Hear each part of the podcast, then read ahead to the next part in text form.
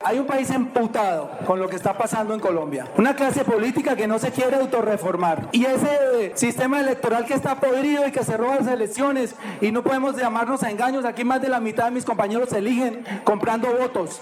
Tengo rabia y yo le digo a este Congreso, merecemos la fama que tenemos. Merecemos la fama de nido de ratas que es esto. No puede seguir pasando esto aquí. No vienen más de 50, 60 senadores constantemente a trabajar. Los demás se roban la plata del sueldo. Tenía que decirlo. Mientras el mundo gira, en Esfera Pública analizamos lo que acontece. Hola, hola amigos de Esfera Pública, bienvenidos a nuestro podcast en el día de hoy o en la noche de hoy, depende de a qué hora lo estén viendo o escuchando, porque ahora lo podemos ver, ¿cierto, Vivi? Claro, también lo podemos ver a través del canal de YouTube para que también nos sigan. Eh, nos encuentran como Esfera Pública Podcast, ahí pueden suscribirse a nuestro canal para que estén pendientes de cada podcast que sacamos. Eh, pueden revisar los otros, los otros que hemos hecho y pueden darle like y comentar. Además vamos a estar o estamos cubriendo el día a día noticioso de Colombia y del mundo a través del Twitter, ¿no? Sí, en el Twitter nos encuentran como arroba esfera pública CO y también nos pueden encontrar en Facebook como esfera pública CO. Hoy queremos hacer un programa con, con Viviana, nuestra editora internacional, pero esta vez con un tema nacional. Y queremos hacer un programa muy educativo, porque es que a, muchas, a muchos de nosotros en nuestro colegio nos dieron una clase que se llamaba sociales, pero dentro de esa clase que se llamaba sociales o democracia, pues nunca nos enseñaron cosas muy básicas que nos iban a servir a futuro, independientemente si éramos médicos, doctores, empresarios o abogados, y es el funcionamiento del Congreso de la República, ese Congreso que se ha visto pues marcado por más noticias negativas que positivas. Sí, así es. Y, bueno, pues para eso tenemos hoy un invitado, ¿no? ¿Quién, ¿A quién tenemos hoy? Hoy tenemos a un abogado especialista en gerencia pública y control fiscal, a un experto en temas legislativos y de la política, de la cosa política en Colombia. Él es Hernán Camacho. Hernán, bienvenido a Esfera Pública. Hola Miguel, hola Viviana, hola a todos y todas quienes se conectan hasta ahora con nosotros y muchas gracias por la invitación. Bueno, Hernán, yo creo que entremos en materia y arranquemos por la pregunta básica. ¿Qué hace el Congreso? Pues eh, la respuesta también es básica, digamos, hace, hace las leyes, que es eh, una parte pues estructural y muy importante de la sociedad colombiana, pero también hace, digamos, otras funciones en torno a ese mismo ejercicio de la realización de las leyes. Tiene, por ejemplo, funciones de constituyente, eh, es decir, es el cuerpo colegiado que puede reformar eh, la constitución mediante actos legislativos. Tiene la función legislativa de la que ya venimos hablando y tiene un elemento supremamente importante para las democracias en el mundo y es el control eh, político. Y esto básicamente es poder requerir a ministros y autoridades del gobierno nacional eh, que tienen funciones públicas, digamos, y que eh, son merecedores pues de una crítica a, a sus funciones y algunos instrumentos de ese control político, pues básicamente es una suerte de moción de censura eh, que los eh, oyentes y las oyentes van a, van a hacerle familiar y van a hacer familiar ese término por estos días cuando se habla de moción de censura contra los ministros del gobierno Duque y es básicamente eh, censurar su voz y rechazar sus sus maneras como conducen las funciones establecidas por la ley para esos cargos. Tiene también una función judicial, el Congreso, y tiene eh, otra función electoral, tiene algunas actuaciones de tipo administrativo y por último tiene una suerte de funciones de protocolo que digamos lo hace de una manera tradicional eh, este cuerpo colegiado y son digamos algunos elementos como recibir a jefes de Estado eh, o eh, establecer relaciones con otros gobiernos en otras naciones. Esta gente tiene un montón de, cosas que hacer, porque se la pasarán durmiendo en el Capitolio. Sí, porque uno los ve jugando Candy Crush. Candy Crush y otras vainas ahí. ¿En qué momento hacen todo lo que...? Todo lo que tienen que hacer. es que es una labor muy importante porque es el peso eh, de, de, la otra parte del poder. Lo que haga el, Ejecutivo, que es el presidente, pues lo tiene que sopesar el Congreso de la República, que ya nos explicó Hernán. Ahí empieza el primer meollo del asunto, porque la gente no sabe, el señor o la señora es senador o es representante, ¿cierto? Ahí empieza el otro meollo. ¿Qué, qué es y quiénes componen la Cámara de Representantes? ¿Y quién es o, o quiénes componen el Senado de la República. Listo, si quiere empezamos por, por el Senado de la República. El, Senado es una corporación de elección popular eh, con una circunscripción nacional y aquí es donde empieza a enredarse el, asunto cuando se inmiscuye las, los detalles de la ley. Y es que la circunscripción nacional quiere decir que es una persona que tiene derecho a elegir y ser elegida y sobre todo ser elegida eh, de personas y de cualquier parte de Colombia, digamos. Entonces paremos un minutico. Es decir, que por ejemplo, la senadora Aida Abella pudo haber recibido votos de Jijuamiendo, de Tuluá, de La Guajira y, y, de Ráquira. Así como del exterior y de colombianos que estén inscritos en las islas eh, o de eh, personas que se encuentran o ciudadanos, mejor, de algún, alguna particularidad, por ejemplo, que son indígenas, pero pudieron votar por ella, porque aunque los indígenas también, y lo vamos a ver más adelante, tienen una circunscripción especial eh, y particular, pues también tienen derecho a la circunscripción nacional y también pudieron votar por la senadora que usted hace referencia. Bueno, el representante básicamente es, eh, digamos, se elige de manera igual, es decir, es, de, es un cuerpo colegiado de elección popular. Consta de 172 personas o denominadas legisladores. Eh, y básicamente esto, su manera de hacerse elegir ya tiene, para decirlo de manera pedagógica, otro mecanismo y es que ellos no pueden recibir votos de cualquier ciudadano distinto a un, a, una, a un ciudadano que esté inscrito en un departamento particular para ejercer su voto. Me explico.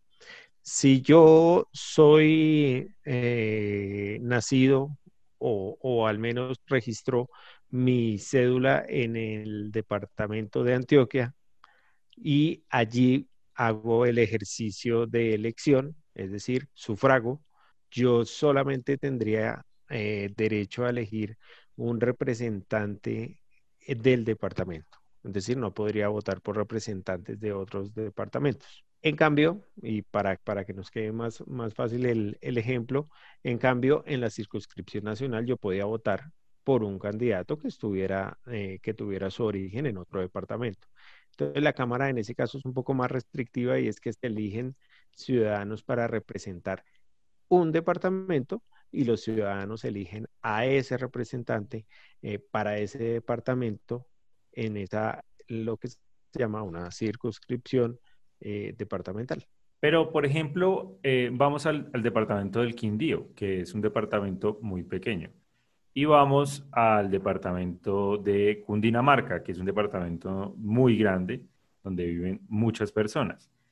¿Los dos departamentos tienen eh, derecho al mismo número de representantes o, eso cómo, cómo se mueve? No todos los departamentos tienen el mismo valor para asignar a representantes de ese departamento. Es decir, entra a jugar una cosa que se llama el censo electoral y es básicamente que se reparten las 172 representaciones de la Cámara por el número de habitantes que se tenga. Y también ahí entra a jugar el número de votos también que, se tenga. Eh, las fórmulas, bueno, yo creo que las fórmulas sí son un poquito más complejas de, entender, digamos, o de explicar así de manera breve, pero pero básicamente se reparten las curules de acuerdo al número de habitantes que existan. Ahora, eso también vuelve a jugar con un elemento de son el número de votos de ese departamento y también esa es otra regla que va que se va integrando a la fórmula para ver si el departamento de Quindío puede tener uno, dos o hasta tres senadores y en cambio, por ejemplo, el departamento que más votado, eh, más, más representantes a la Cámara tiene es el Valle del Cauca y no es el departamento, digamos, el número de habitantes eh, mayor, pero sí por el número de gente suscrita en el censo y que hizo el ejercicio pues de votar. Ah, bien, no, ya me queda un poco más claro y espero que los oyentes también, entonces ya tenemos claro qué hace y qué que componen eh, el Senado y que compone la Cámara. Pero ahora la pregunta del millón, ¿cuántos senadores hay y cuántos representantes hay? Senadores son 108, eh, son 100 senadores elegidos por la circunscripción nacional de la que ya hablamos, dos senadores elegidos por pertenecer a circunscripciones especiales, eh, en este caso la especial indígena, y una representación eh, del Senado también por eh, los colombianos que viven en el exterior. De manera que hay 108 y en la Cámara son 172. En este caso son 161 miembros de la Cámara de Representantes que se eligen por la circunscripción de la que también ya hablamos, la circunscripción territorial, eh, dos por eh, dos representantes a la Cámara por las comunidades afro un representante de los colombianos en el exterior, un representante de la Cámara de las comunidades indígenas. Bueno, Vivi, ¿tú crees que son muchos o muy poquitos o quién? ¿O están pues, pues para todo lo que tienen que hacer son, son muy pocos, pero para todo lo que se la pasan durmiendo parece que fueran muchos, ¿no? Sí, sí, sí, bueno. Bueno, pero yo quería, yo quería preguntar y, y como hacer otra claridad. Eh, ya hablamos de la diferencia de, la, de cómo se eligen tanto senadores como representantes, pero en cuanto a sus funciones, ¿cuál es la principal diferencia? Porque eh, uno pensaría, si los representantes se eligen de forma, digamos, desde los departamentos, entonces quiere decir que eh, legislan únicamente para los departamentos. Y que si los senadores se eligen a nivel nacional, entonces es una, eh, una legislatura a nivel nacional. No sé, quisiera como esa claridad ahí de, de cuál sería como esa diferencia ya como más en, en las funciones. No, digamos, las funciones eh, serían básicamente las mismas. No hay diferencia, digamos, la ley no se aplica. Este, Colombia no es, un estado unitario, dice la Constitución, no es un estado federal. Eh, si tuviéramos un estado federal, ahí ya las, leyes tuvieran una aplicación mm, restrictiva, es decir, del orden simplemente eh, departamental las leyes locales, eh, ya la competencia en ese caso es de las asambleas, y para los territorios mucho más locales, para las alcaldías sería en este caso los consejos. Miguel, yo no sé si tú te acuerdas eh, la polémica que hubo cuando eh, Arturo Char llegó como presidente del, del Congreso. Sí, claro, y me acuerdo también de la jugadita y me acuerdo, bueno, de esos dos últimos presidentes del Congreso que han sido tan polémicos eh, pues en este último gobierno tan polémico. Uno mira los debates y entonces ve que el presidente es como quien da la palabra, quien va moderando, y uno dice, bueno, pero ¿qué más hace el presidente del Congreso? ¿Por qué tanta importancia y por qué eh, tanta, tanto, tanta discusión cuando, cuando Arturo Char llegó a ser eh, presidente del, del Congreso? Pues yo ahí voy a dar una opinión, digamos, para hacer memoria también. Eh, porque no solamente los últimos del de la jugadita o el que dicen que no trabaja, que el, el señor Arturo Char como presidente, pues a eso súmele también a un montón de presidentes del Senado que fueron o que tienen la particularidad de hoy ser expresidiarios, porque hubo una época, sobre todo la primera mitad del siglo presente, entre el 2000 y el 2010, que los dos periodos de Congreso, pues básicamente fueron periodos en los que casi todos los presidentes, eh, si no todos, el 90% estuvieron en, en, la cárcel. Entonces, eh, esa particularidad también creo que el pueblo colombiano la debe, la debe tener en cuenta porque pues fueron unos presidentes bastante ingratos en términos de lo que significa la dignidad de ocupar ese cargo. Las funciones del presidente, pues básicamente em, lo que ha dicho Viviana es correcto. Eh, digamos, en cabeza de él están eh, la, la conducción de las discusiones de la plenaria, él convoca las, las discusiones, él convoca las plenarias, él y las mesas directivas convocan los temas que se van a discutir y son los que aprueban o no el debate. Evidentemente tienen un poder muy importante porque es un poder político, eh, ponen agenda, establecen cuáles son las discusiones y ese, digamos, hace parte del ejercicio del poder de la legislatura. ¿Y cómo llega el presidente a ese cargo? ¿Quién lo escoge? El, presidente del Congreso se mm, elige por un, por un procedimiento reglado en la ley quinta y es que hay eh, bancadas que designan, digamos, o, promueven las candidaturas de determinados eh, senadores y es en la reunión de la, prima, de la plenaria, de la primera plenaria de inicio de legislatura de cada año. La legislatura va del 20 de julio al 20 de diciembre y la primera reunión del Congreso en pleno es justamente para elegir mesas directivas y elegidas mesas directivas votar por la presidencia, por la vicepresidencia y por la segunda vicepresidencia de la, del Congreso de la República. Son los cargos, digamos, eh, por, por ley más importantes del Congreso de la República. Y en este caso, eh, tiene una particularidad este año, o bueno, más bien en estas últimas legislaturas, desde el Congreso elegido en 2018, se estrena el Código de la Oposición y en el Código de la Oposición se establece que en el estatuto, perdón, en el estatuto de la oposición se establece que debe existir dentro de la mesa directiva del Congreso de la República, es decir, el presidente y la primera y segunda vicepresidencia, una persona de la oposición y que esta persona de la oposición cada año va a ser una suerte de alternancia, es decir, un año un hombre, un año una mujer.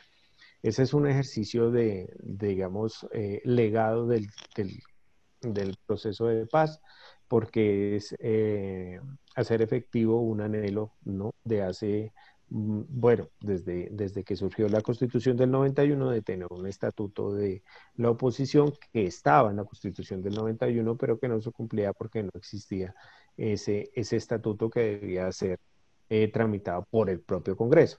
Luego de eh, el inicio de la implementación del acuerdo de paz surge el estatuto de oposición y allí encontramos esta y otro tipo de, mm, digamos, de derechos que, con los que hoy goza la oposición, producto, pues, eh, o mejor, para el ejercicio de sus funciones, pero eh, es muy importante señalar que dentro de la presidencia, dentro de los quienes quedan elegidos, al menos un miembro de la oposición debe estar allí. ¿Y qué hace una vicepresidencia del Senado? Pues una vicepresidencia del Senado tiene, digamos, casi que tiene las mismas facultades, ¿no? De, del presidente. Eh, convoca a la plenaria en ausencia del presidente, cierra los debates en ausencia del presidente eh, y tiene otro tipo de funciones, digamos, exclusivas de trámite administrativo eh, propios de la mesa directiva pero también eh, adjudica o digamos, en teoría sería un cuerpo, ese colegiado de tres personas, que digamos, el espíritu de la ley señala eso, la realidad es otra cosa. Y es que ellos tres, pues definan entre los tres cuáles son las prioridades del debate, de la agenda, pero pues eso no sucede, eso sucede solamente en, la ley o en el espíritu de la ley, pero en la realidad es que Arturo Char, pues digamos, define todo y los, dos presidentes o los dos, él y la vicepresidenta, digamos, más bien están haciendo un ejercicio ahí de constancia histórica porque más bien poco de consulta. Claro, y es que mm, eh, básicamente el presidente del Senado entonces es quien decide qué sí se legisla y qué no. Entonces, ¿cómo va en algún momento a legislar en contra de él mismo?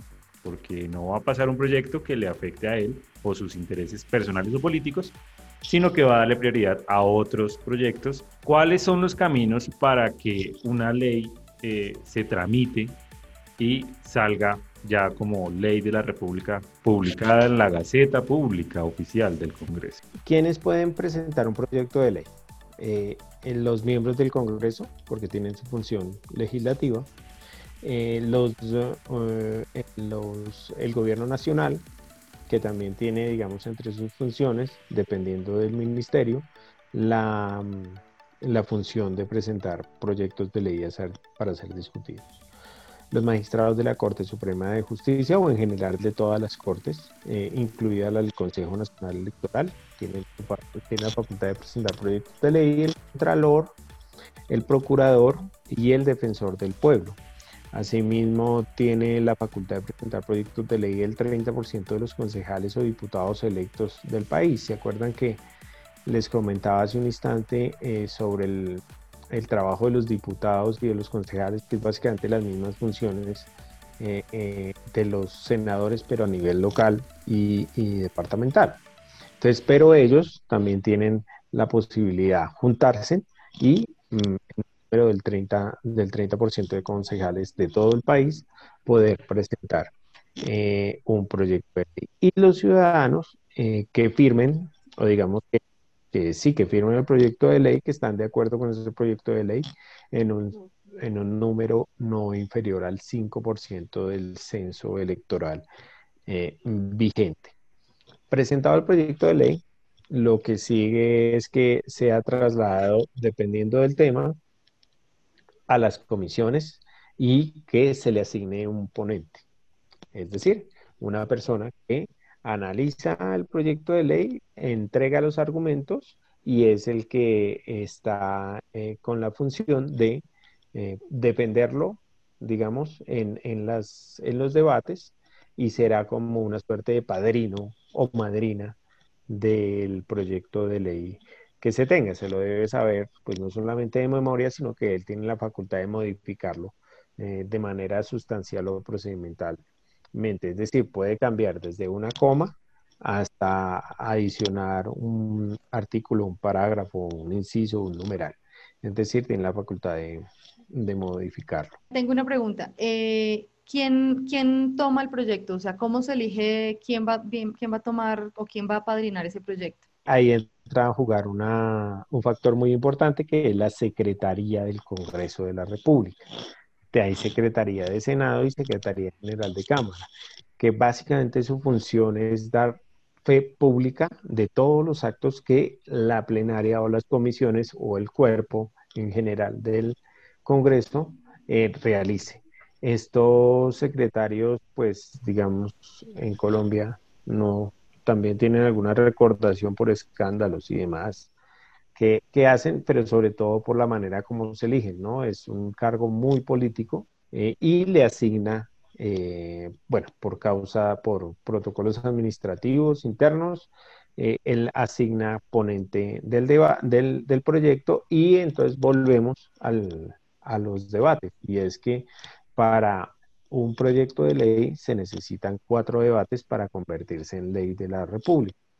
Una modificación de la Constitución que es mucho más compleja porque tenemos una Constitución rígida en su, en su manera de, cambiarse, entonces tiene muchos procedimientos y, uno de estos procedimientos es que tengan ocho debates eh, de discusión.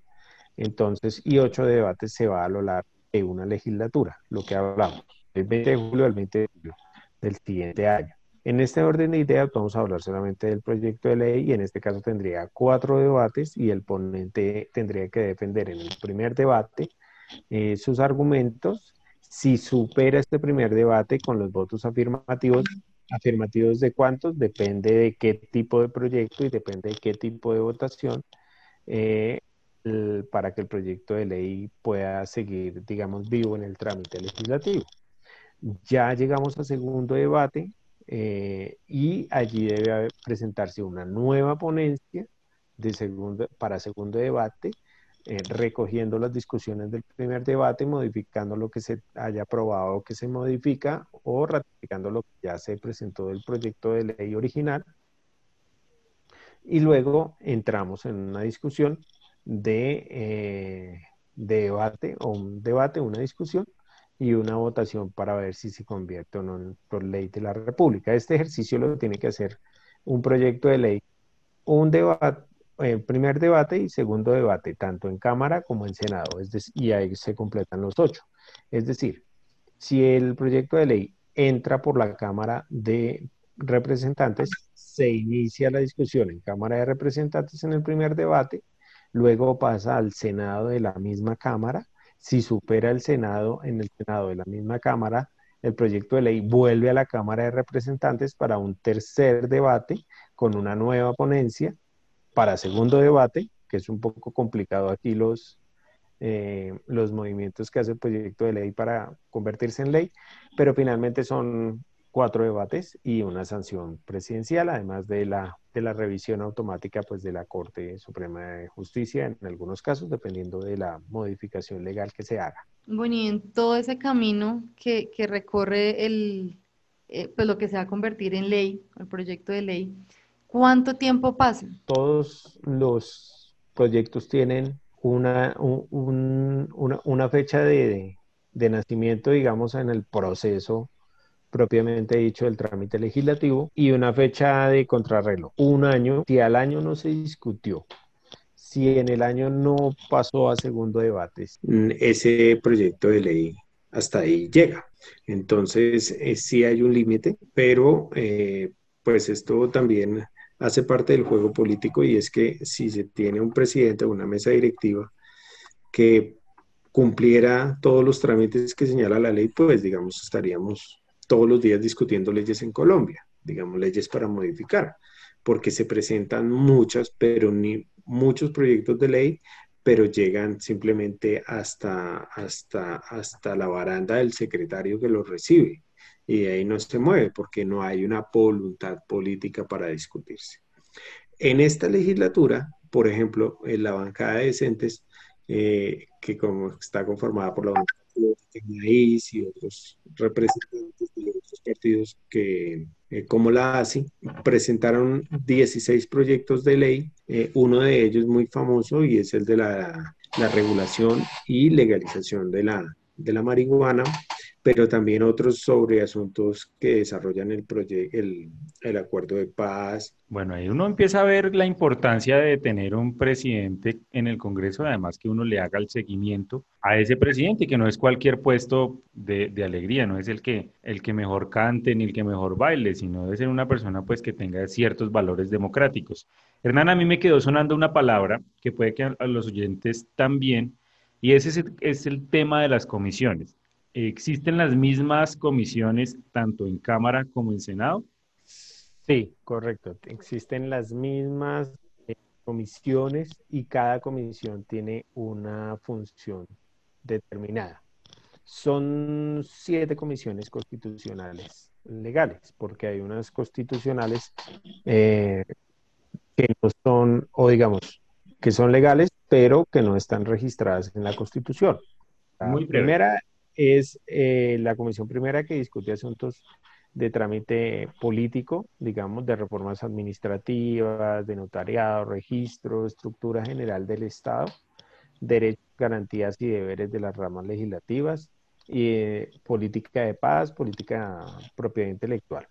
La comisión segunda tiene ya unos asuntos exclusivos sobre eh, la frontera, sobre la política internacional, la defensa nacional la fuerza pública. Esto es muy importante, acá se discuten los ascensos eh, de los militares y es una comisión pues bastante, bastante eh, significativa en la estructura del Estado porque también debate y tiene el privilegio de conocer la información eh, de secreta, digamos, de las fuerzas militares y demás. Entonces es una comisión bastante, bastante importante en esos asuntos públicos.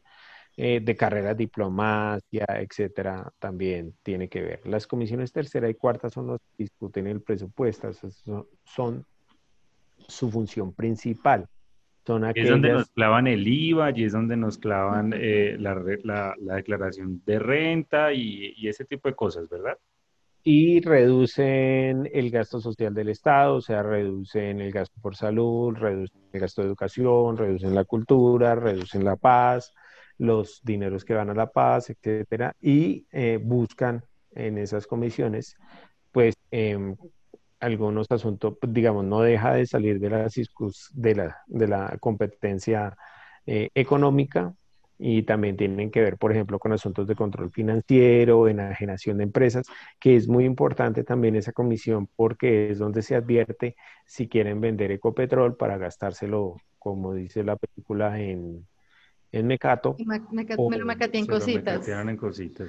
Se mecatean en cositas el patrimonio público y ahí, digamos, es clave tener eh, senadores que defiendan en general el patrimonio pues, de, los, de los colombianos, porque pareciera que las convenciones económicas, por no hacer más, eh, parecieran de menor importancia, pero son dos de las que definen en buena parte el rumbo económico del país. Tenemos la Comisión Quinta, que tiene que ver con asuntos agropecuarios, de la ecología, del medio ambiente, recursos naturales.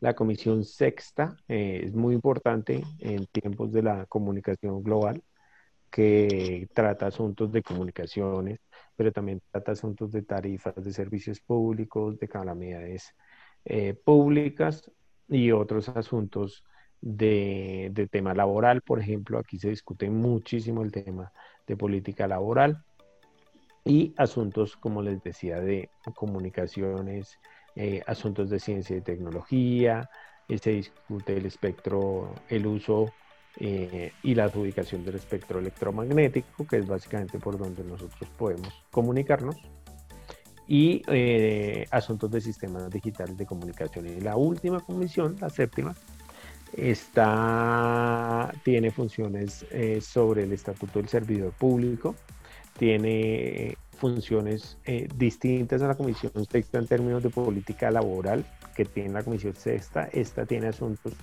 ya del régimen salarial y prestacional. Acá es donde eh, no va a entrar, no van a dejar discutir el primer debate, una reforma pensional que le dé pensión universal a los colombianos mayores de 65 años por el solo hecho de ser ciudadanos, como pasaría en cualquier democracia del mundo, porque aquí los eh, fondos de privados de pensiones tienen eh, mucho que, que, que y esta comisión es una de las comisiones privilegiadas para los, para los, los senadores, entre otros para, para, para que tengan idea, mm, Álvaro Uribe, el expresidiario, no, nunca estuvo en ninguna de la comisión política ni en ninguna de las comisiones de seguridad nacional como la comisión segunda, ni en la de presupuesto, sino que siempre quiso estar en la comisión séptima porque ahí es donde en buena medida se controla buena parte de, de los cambios sustanciales en términos sociales que el país reclama.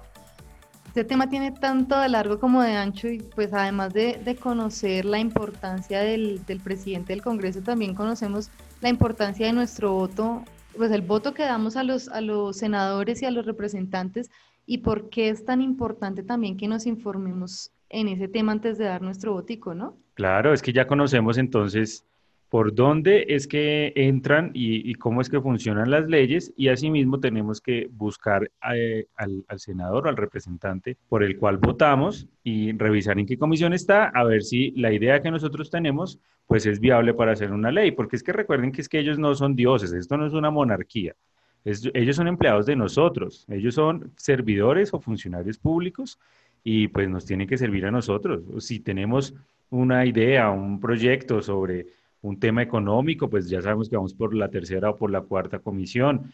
Eh, si es un tema mm, de medioambiental, claro, ya tenemos. ¿Por cuál vamos, Miguel? Yo ya me la, la, la elección. Sí, vamos por la sexta. No, por la quinta. Medioambiental, vamos por la quinta, Hernán. Correcto. Ah, ah no, rajado. Sí, no. Sí, no, que te vuelvas a escuchar el podcast. Sí, lo voy a volver a escuchar porque además hay que aprender este tipo de cosas y sobre todo que le sirva a la gente para que, bueno, pilas con el voto, porque es que no es solamente votar por el presidente, que pues en teoría es la figura que une el país, sino también votar por esta gente que va y trabaja tanto, porque es que les toca hacer un montón y no legislar, Funciones bastantes tienen. Entonces que vayan y trabajen y lo hagan bien, independientemente de, su filiación política, independientemente si va para allá o va para acá, eh, pues que lo haga bien. Claro, y que deje de lado sus intereses personales, ¿no? Pues, claro. como tú lo acabas de decir, son servidores públicos del público, no de ellos. No de ellos mismos. Hernán, muchas gracias. Un tema muy interesante. Eh, de verdad que nos dio muchas luces eh, para entender un poco sobre el funcionamiento del Congreso. Muchas gracias por estar en Esfera Pública.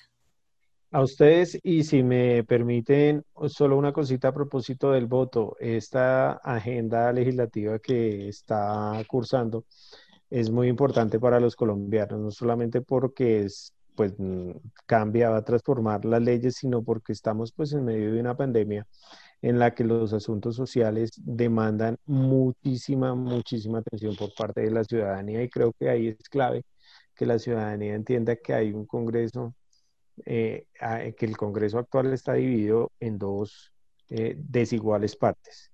La parte mayoritaria, la que está velando porque no cambie nada en plena, en plena pandemia, que todo siga igual, y la parte eh, que está peleando, digamos, por los cambios sustanciales para que al menos la gente no la pase tan mal en medio de tanta crisis, no solamente en salud por la pandemia del COVID, sino eh, lo que ello también significa en términos económicos, que hay una crisis profunda, eh, una falta de empleo enorme y, la, y que estamos en un proceso de maltratamiento de los derechos y que eh, la legislatura de este año es extraordinariamente clave porque eh, servirá para sostener de mejor manera las angustias y los pesares de los colombianos en los siguientes años de crisis o profundizarla y mantenerla. Así que yo sí pido un poco de atención.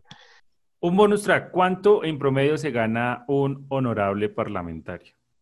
Pues registran 28 millones de pesos, pero le entran así limpiecitos, limpiecitos a su, a su cuenta, más o menos 21, 22 millones de pesos, descontándole por los asuntos de renta y demás. Bueno, verdad, muchas gracias por estar en Esfera Pública. Tenemos que vernos más adelante porque en 2022 vienen elecciones y hay que enseñarle a la gente a votar. Entonces, bueno, muchas gracias por haber estado hoy aquí en los micrófonos de Esfera Pública y pues muchas gracias por atendernos.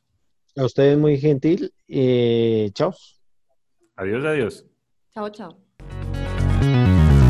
Los datos, las historias, las palabras, la memoria. las historias, las palabras, la memoria. Un recorrido por el mundo, una vuelta por la esfera pública.